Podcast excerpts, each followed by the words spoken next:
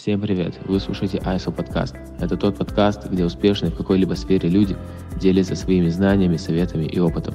Отличие нашего подкаста в том, что слушатели могут найти полезную информацию от поступления за рубеж до повышения карьерного роста.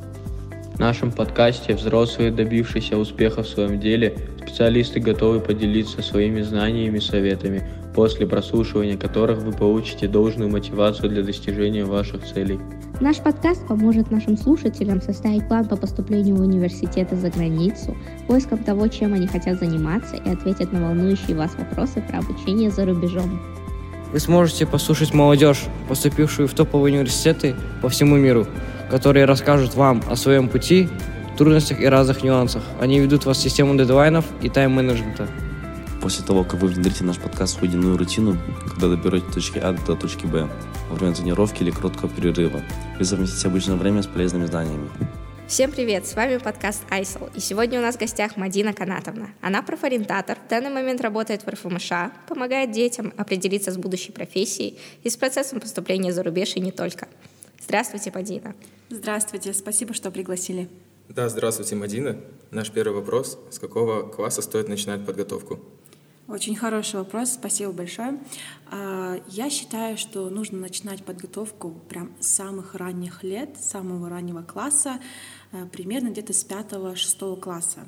А, что нужно для этого сделать? Это, естественно, надо готовиться по всем предметам, по английскому языку и, соответственно, потом уже поступать в хорошие школы, такие как наша школа РФМШ, еще наши другие школы в Казахстане, это НИШ, БИЛ и так далее. В пятом классе активно готовимся к этим школам, а потом уже по старших классы, это такие как шестой, седьмой классы, мы э, уже присматриваемся к университетам. Это особенно э, подход для родителей, которые вот очень сильно волнуются о своих детях. Э, они должны э, четко, хорошо понять, какие страны нужны, какие университеты им нужны, ну, вот так вот, в принципе, и идет подготовка. Уже ближе э, к старшим классам нужно подготовить хорошее портфолио. Это какие-то достижения академические, это могут быть спортивные, музыкальные и так далее, и так далее. Скажите, Мадина, как, определи... Э, как ученикам определиться со своим будущим направлением? Стоит ли приходить тесты или консультации? Что они дают? А, ну, знаете, я бы посоветовала, конечно же, обратиться к профессиональному а, профориентатору, который как раз-таки через тесты, через консультации, через беседы, вопросы будет определять будущую профессию ученика. Но можно, в принципе, это сделать и без э, профессионала, просто родителям в нужный момент, в нужное время как-то помочь своему ребенку, ну, попробовать себя в разных сферах где уже сердце там откликнется, там уже нужно останавливаться. Потому что если совсем не знать ничего о профессиях, ничего не знать о разных сферах работы, то, соответственно, уже будет сложно определиться с профессией будущей. А так есть очень много разных тестов, такие как 16, 16 э, Personalities, например, где можно потом, вот, получив результат, уже вбить, допустим, какой-то вот результат свой и профессии. Там уже у вас выйдет определенный список. Но, тем не менее, если нет какой-то практики, так будет сложнее определить свою будущую профессию. Mm-hmm. Хорошо. Вот вы говорили, что нужно вбивать свои результаты. Вот, а скажите, пожалуйста, когда лучше всего сдавать, получается, стандартизированные экзамены, угу. э, собирать рекомендательные письма и начинать писать эссе? Угу. Ну, э, смотрите, если тесты, то я советую, конечно же, готовиться э, к этому в девятом классе, то есть это надо подтягивать английский язык. Э, естественно, чем раньше, тем лучше. То есть если вы начнете это чуть ли не с пятого класса, может быть, прям чуть ли не с первого класса, да, английский язык учить, чтобы потом уже вам было легче сдавать SAT, IELTS э, и так далее. Но если, например, вы хотите поступить в Европу или в другие страны, тут уже нужно изучать второй иностранный язык. Э, в Германию это немецкий, Франция французский, ну и так далее. Э, наш следующий вопрос – это на каком этапе вы понимаете, что работающий с вами ребенок поступит в университет или нет? И потом, впоследствии, чем отличаются подростки, кого приняли в университет, от тех, кому пришел отказ? Угу. Конечно же, все это предугадать очень сложно, но зачастую, когда я замечаю, что ученик э, ничем не интересуется, ничего еще не изучал, не смотрел, не читал, и уже хочет себе, ну, уже хочет поступить в топовый вуз, Лиги Плюща, например, да, то здесь уже 90%, 99% это ну, сразу отказ, потому что Особенно, если это будет в одиннадцатом классе. То есть вот такие кейсы ежегодно у меня случаются, когда приходят в сентябре, в октябре и говорят, я хочу поступить в США на полный грант, но я пока не знаю, что делать. Ну, это, соответственно, очень плохо для ученика. А, или бывают такие случаи, когда вроде бы ну, готовятся, но все равно постоянно нужно контролировать. Это не совсем хорошо, потому что нужно самому тоже что-то делать и без контроля, а просто вот какой-то э, где-то направить, где-то посоветовать, где-то откорректировать, тогда хорошо, да. И получается вторая часть вопроса: угу. э, чем отличаются подростки, кого приняли в университет, от тех, кому пришел отказ? Я вот, знаете, сразу вспомнила двух ребят, которые у меня были. Э, они оба упорно готовились э, несколько лет. Особенно вот э, один мальчик, который поступил у меня на полный, э, так сказать, грант, scholarship э, в Канаду, он целый год готовился именно только для этого университета. У него уже все было готово в сентябре, у него был IELTS готовый, у него был SAT готовый, и все они были высокого результата. Э, эссешки, в общем, у него все, весь пакет документов был, был готов, а вот он, соответственно, и поступил. Он был избран среди всего мира, где выдается в общей целом где-то 30-40 грантов. Вот он и выиграл. Угу. Да. Это круто. А, часто причиной а, сомнения поступать за рубеж или нет является неуверенность в финансовых способностях. Какие бывают финансовые помощи для иностранных студентов и что нужно для их получения? Угу. Если мы рассматриваем э, США, то есть два вида стипендий. Это need-based и merit-based. Need-based — это когда университеты смотрят на вашу финансовую помощь, и уже отталкиваясь от нее, они выдают вам, э, ну, соответственно, финансы. А merit-based — это когда э, вы получаете стипендию за какие-то академические достижения, спортивные достижения, ну и остальное. Есть еще а, также межправительственные гранты, то есть таких видов стипендий очень много, но самые такие известные это вот как раз-таки в США это вот финансовая помощь либо merit-based scholarship, а в остальные страны это вот либо какие-то межправительственные гранты, либо какие-то гранты от страны, либо от университета. Также, насколько мы знаем, университеты, у них получается, когда они рассматривают заявку, они смотрят на то, что подаете вы на финансовую помощь или не подаете. Угу. Да, это need aware, да, называется. То есть, э, когда вы, например, э, то есть, например, да, давайте представим два кейса, вот, двое учеников, э, там, два мальчика, да, и они подают в один и тот же университет. Если у них заявка одинаковая, допустим, да, эссе одинаковые, ну, в плане не по контенту одинаковые, а именно по насколько сильное эссе, насколько у них там баллы по остальным там тестам сильные, да, если у них заявка одинаковая, так они уже смотрят на финансовое положение ученика. Если, допустим, первый ученик, он, э, ему нужно полное финансирование, да, а второму ученику его не нужно, то есть он готов оплатить полностью за свое обучение, то, соответственно, тут уже будет выбирать именно второго ученика. Но в таких случаях что нужно делать? Э, нужно стараться, чтобы ваша заявка была лучше, чем у остальных. Тогда вас будут выбирать. Хорошо. Также следующий вопрос будет актуален для тех, кто в 9, в 11 класс, в 10 классы. Mm-hmm. А, во сколько университетов вы советуете подавать? Mm-hmm. В среднем я советую подавать от 10 до 15 университетов. В принципе, даже вот э, просто в США подать, если через Common App, это такая платформа, э, единая платформа, через которую можно подавать э, в 20 университетов. То есть э, раньше, например, было на каждый сайт заходишь, э, каждого университета, заполняешь полностью информацию о себе, прикрепляешь файлы, пишешь эссе, то сейчас это уже одна платформа, через которую подаешь документы. То есть один раз заполняешь и все, отправляешь документы.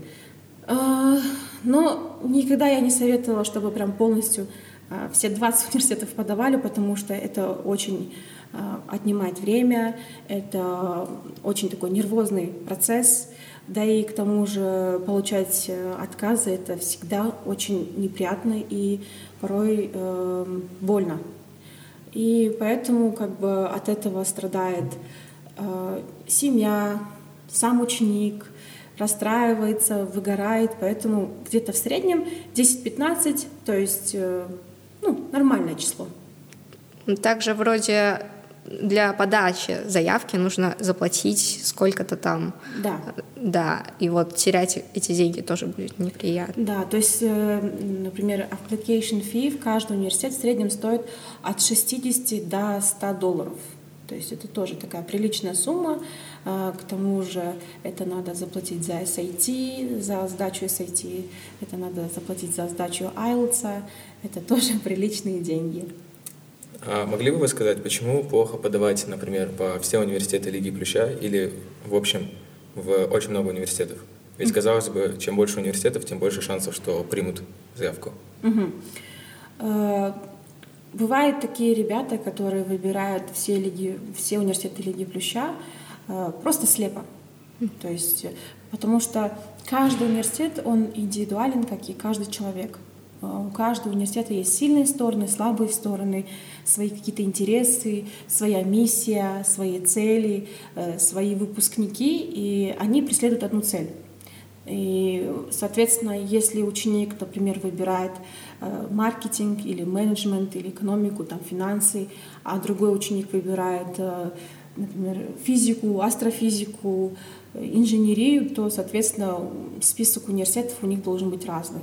И невозможно, точнее, это будет не совсем целесообразно подавать во все университеты Лига Плюща. Только если они, конечно же, соответствуют э, именно вашим э, потребностям, вашим каким-то критериям.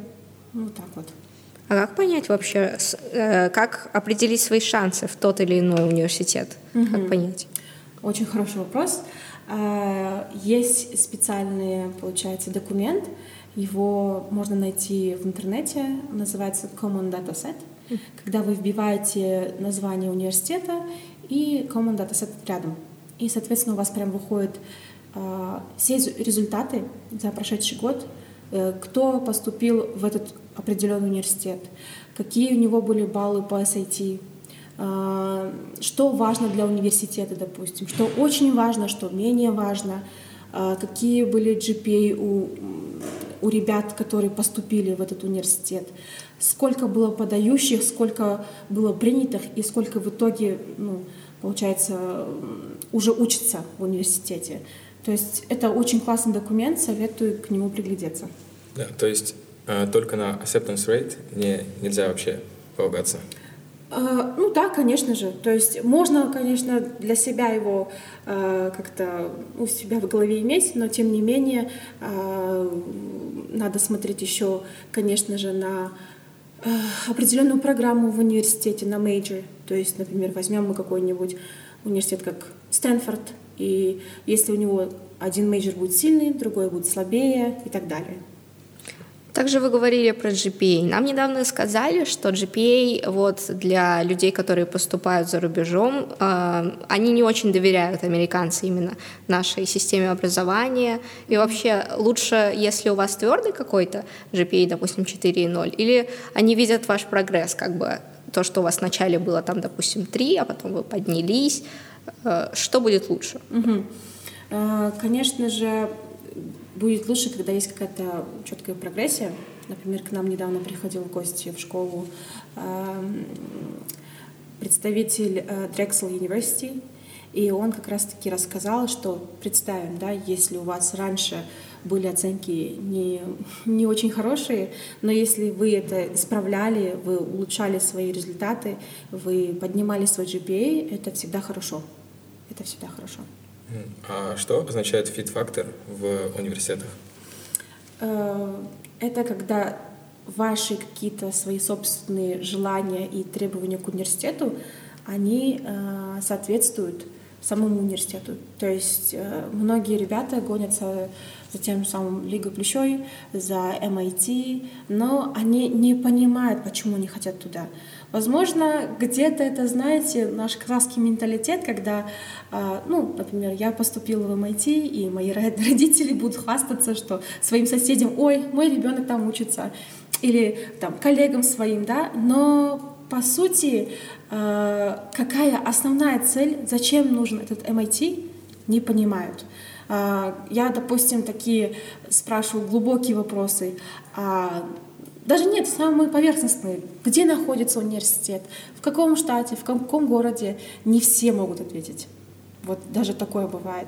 А если, допустим, глубже копнуть, а какие там дисциплины изучаются, какая там есть специальность, которая тебе нравится, а что еще тебе нравится в университете.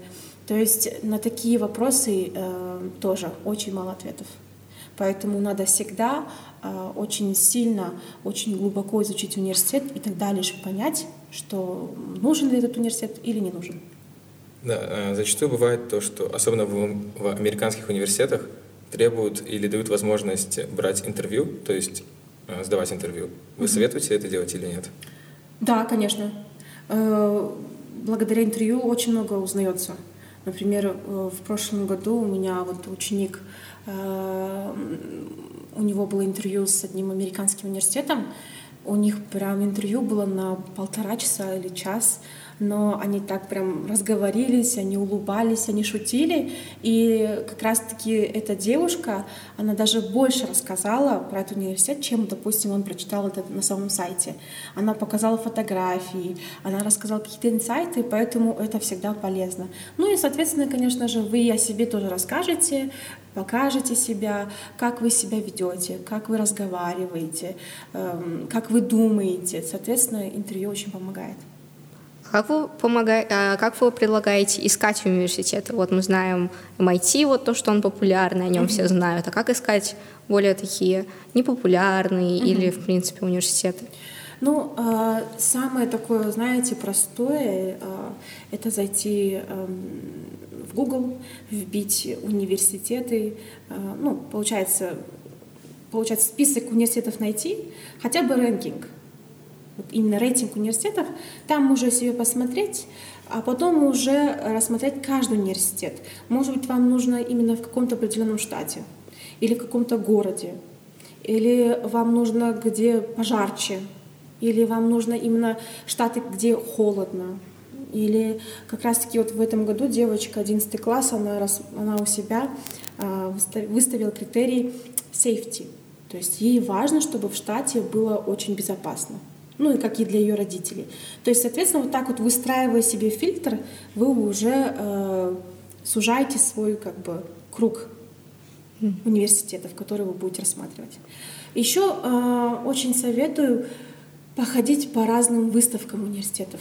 Они у нас очень часто, особенно ребятам, которые э, живут э, в Астане, в Алмате, э, в таких крупных городах, они часто устраиваются. Очень много. Еще, соответственно, приходят, например, к нам в школу. Да и, в принципе, по многим школам Алматы они ходят. Вот, недавно, допустим, к нам приезжал э, Drexel, скоро собирается к нам приезжать NYUAD, вот, и еще к нам приезжает скоро UCL с Лондона. Вот так вот. И еще можно, конечно же, съездить. Это самый лучший способ, когда вы э, кстати, у нас одиннадцатиклассник так сделал, который сейчас в одиннадцатом классе учится. Он э, поехал э, в Америку и поех, э, проездил все университеты, получается, по побережью и рассмотрел их, изучил, походил, экскурсию посмотрел. И для него было ожидание реальности на самом деле. То есть для него какие-то университеты отпали, а какие-то, наоборот, он, э, у него усилился интерес, и он будет туда точно подавать. А, все системы образования, они разные. Mm-hmm. В США отличается, допустим, очень сильно от Гонконга или э, от другой э, страны в Европе, допустим. Вот можете рассказать про именно обучение в США? Угу. Вы имеете в виду именно как высшее образование, да. получается? Ну, смотрите, получается, и там, естественно, все э, в разы отличается, чем, допустим, в Казахстане. То есть там можно, конечно же, выбирать э, предметы. Там можно выбирать какую-то определенную дисциплину, которую вы хотите изучать, допустим, э, в, на первом курсе, либо на втором курсе, на третьем курсе. Вы можете себе выбирать профессора сами можете выбирать. То есть а, еще я знала, я точнее услышала недавно буквально, что оказывается можно даже где-то на каком-то сайте, к сожалению, не запомнила название, можно даже почитать э, отзывы о профессорах. Даже такое есть. Вот. А, ну и, конечно же, университеты каждый, э, они разные, в США. Ну, допустим, вот недавно, когда вот приходил к нам Drexel, э, мне кажется, это уже какая-то реклама Drexel University. Вот. Э, ну, допустим, вот они рассказывали, что можно на, э, на один семестр, либо на одну четверть поехать, э, либо остаться в США, либо улететь в другую страну, и у вас будет как раз-таки стажировка. Это очень классно. Допустим, в наших казахстанских университетах такого нету. А, ну, надеюсь, они, конечно, скоро это внедрят, но пока это есть именно вот во многих университетах именно за рубежом. Вот так вот. Также можете рассказать, пожалуйста, нашим слушателям, какие ошибки чаще всего совершают ученики при поступлении? Ой, это мой, знаете, самый любимый мой вопрос. Я даже часто его задаю э, э, представителям университета. И они тоже так улыбаются. Мне кажется, у них тоже это так откликается в душе, потому что тоже не первый год работают в этой сфере. Э, они зачастую все говорят, что ученики, когда отправляют свои эссе, порой действительно они это делают неосознанно или как-то все быстро, возможно, дело может, в дедлайнах, и они эм, получается, вот, ну, пишут там эссе там, вот о себе, об университете, ну, допустим, если эссе называется «Why us?», то есть они пишут, что вы такой классный университет, у вас вот это есть, у вас вот то есть, а потом в конце пишут название университета «I would like to uh, study at бла-бла-бла university», когда это вообще название другого университета. То есть это такие прям крупные фейлы. И э, поймите, что admissions для них это будет немножко обидно прочитать про это. Вроде бы подходит для них, но в то же время это будет немножко обидно. А, и еще я, кстати, читала, это был э, тоже один ученик в 2019 году, когда он взял чужое эссе, он взял чужое эссе, дал мне на проверку, по итогу там было написано все э, от имени, кажется, это было от имени девушки. А, вспомнила, это было не эссе, это была рекомендашка. Да. То есть, видимо, это было готовое эссе, которое он взяла либо с интернета, либо от своей подруги. В итоге это было эссе написано для девушки, а это мальчик. Вот. Ну, таких кейсов очень много, но самые такие вот яркие, которые ко мне приходят в голову, это вот, конечно же, вот когда вы в попыхах э, пытаетесь все быстро сделать и в итоге э, наломаете очень много дров. Еще, когда вы не соблюдаете дедлайны, это вот э, давайте вот вернем, ну, давайте отправимся немножко вперед, э, декабрь 31 числа. Э, все профориентаторы, наверное, Казахстана очень сильно меня поймут, когда ты сидишь за новогодним столом с семьей, там, допустим, справа оливье, слева там еще что-нибудь, и тут тебе пишут ученики, Апай, пожалуйста, помогите мне, у меня беда, мне нужно отправить документы. А, и вот такое вот часто случается, и ты, соответственно, достаешь свой ноутбук, ставишь на стол, родители тоже так на тебя косо смотрят, недовольным, как бы, ну давай уже как бы сидеть э, за столом, а не работать. Но как бы не можешь отказать детям, соответственно, сидишь и работаешь. А, или даже такой был яркий пример, когда ученик просто взял, взломал мою почту и отправил от моего имени э, университету письмо. Потому как я об этом узнала, когда я получила автоматический ответ от письма, ой, от университета. То есть э, спасибо, что написали э, нам и так далее, и так далее. Я понимаю, что я не писала этому университету письмо. Я понимала это. Но как бы потом я позвала этого ученика, он признался, извинился, что больше так не будет делать. Вот так вот. Да, ну, у нас, в принципе, все. Э, спасибо за то, что пришли к нам на подкаст. Получилось очень информативно и интересно. Угу, спасибо вам.